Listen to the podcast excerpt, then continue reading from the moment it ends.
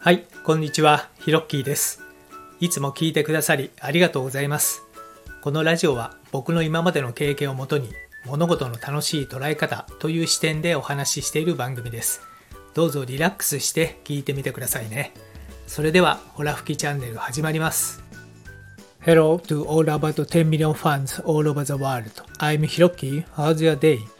いつもこのチャンネルを聞いていただきありがとうございます。えー今回は商品の周りにあるひだの重要性というテーマでお話ししてみたいと思います。まあ何のこっちゃという話なんですけれどもこの、まあ、自らねえ商品ないしはサービスを、え展開している方、え非常に多いんじゃないかなとえ思うんですけれども、えー、とその商品の周りにあるですねこうひだひだのようなものの重要性について今回お話ししてみたいと思います。まあ、なのでね例えば個人事業主、まあ、ないしは経営者の方で、まあ、自分で商品商材サービスを持っている方で、え仕事をしている方にとってはですね、えーぜひ最後まで聞いていただきたい内容になります。はい。えーというわけでですね、まあ、今週はちょっとねビジネス寄りのお話をしておりますけれども商品の周りにあるひだの重要性って何のこっちゃということなんですけれども、えー例えばなんですけれども、まあ、僕の場合、まあえー大きく分けて、まあ、インテリアだと英語だとコンサルというですね、え3つ、まあ、今までいろいろやってきたんですけれどもインテリアの場合は、まあ、例えばまあそのソファーとかねベッドとかね、えー商品があると思うんですけれども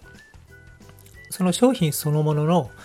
えー知識とかそういうことでなくて、えーその周りにあるものですねもうちょっと本質的なもの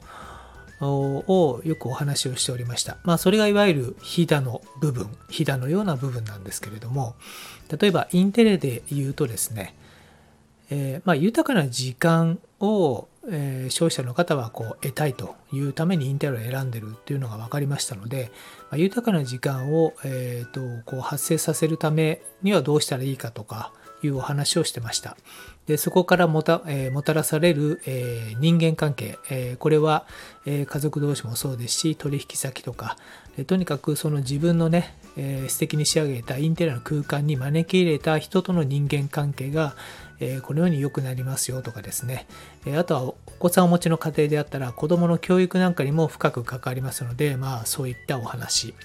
あと自分と家族の、えー全員のパフォーマンスアップのお話ですね。まあ、全てやっぱりその人のね、えー豊かな時間に直結しますので、えーそういったえことをですね、先にお話しする、えいわゆるインテリアに関するひだの重要性ということを話してました。で同じようにですね、え英語であれば、英語はもう習慣なので、習慣化に役立つ、え僕の場合ですと音楽、えあと香り、えーあとストップウォッチの選び方、あと筆記用具の選び方ですね、ペンとノートの選び方、で、あとアートですね、はい。えこれも役立つんですね。なので、まあ、英語の、英語のひだの部分はそういったことを教えてました。えコンサルのひだの部分はですね、そんなに多くはないんですけれども、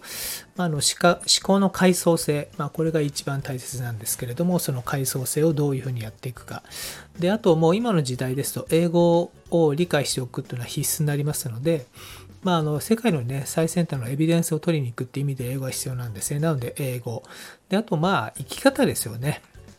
やっぱりこう、えコンサルになると対面が多いので、え生き方をどうしていきますかという最終的な相談になるので、えその先々のお手伝いっていうこともですね、お話をしておりました。まあなので実際にね、えーと自分がこう提供する商品そのものの知識というよりも、その周りにあるですね、こう、ひだのような部分、ひだの重要性というのが、まあ極めて大切ですということをちょっと今日お話ししたくて収録をしております。で一方で面白いのがですねそのひだの部分一つ一つがまたさらにこのビジネスとして枝分かれしていく場合もあるんですよね。まあ、最終的にはこの僕の場合ですと今考えているのが、まあ、豊かな時間どうやったら自分の時間1分1秒を豊かにできるかなっていう時間に、えー紐づくものがまあいろいろな、えーとまあ、例えばインテリア、英語とかコンサルとかいろいろある中で、さらにそれを構成するひだの部分も全部その豊かな時間につながっていくんじゃないかなっていう結論が出てきてるんで、まあ、そうすると、えー、いろんな広がり、まあ、ビジネスの多角化っていうのも考えられるんじゃないかなということで、まあ、仮説がまだ半分ぐらいなんですけれども、今後それをね、実践していきたいかなと思ってます。まあ、かなり今日はね、ちょっと抽象的なお話になってしまいましたけれども、えー、最初の話に戻しますと、まあ、商品やサービスを提供していくにあたってですね、えー、その周りにあるこう避難の部分というのはやっぱ非常に大切なものであり、えー、そこをですね、えー、ちゃんとされているものっていうのはやっぱり世の中にどんどん広まっていくんじゃないかなというふうに思いました。はい。えー、というわけで、えー、今回のホラ吹きチャンネルはこの辺で、はいえー、今回のお話が、えーと、良かったなと思いましたら、ぜひですね、えー、フォローボタン、えー、押していただきますと幸いでございます。はい、えー。というわけで本日も最後まで聞いてくださいましてありがとうございました。Thank you for listening till the end. Let there be prosperity.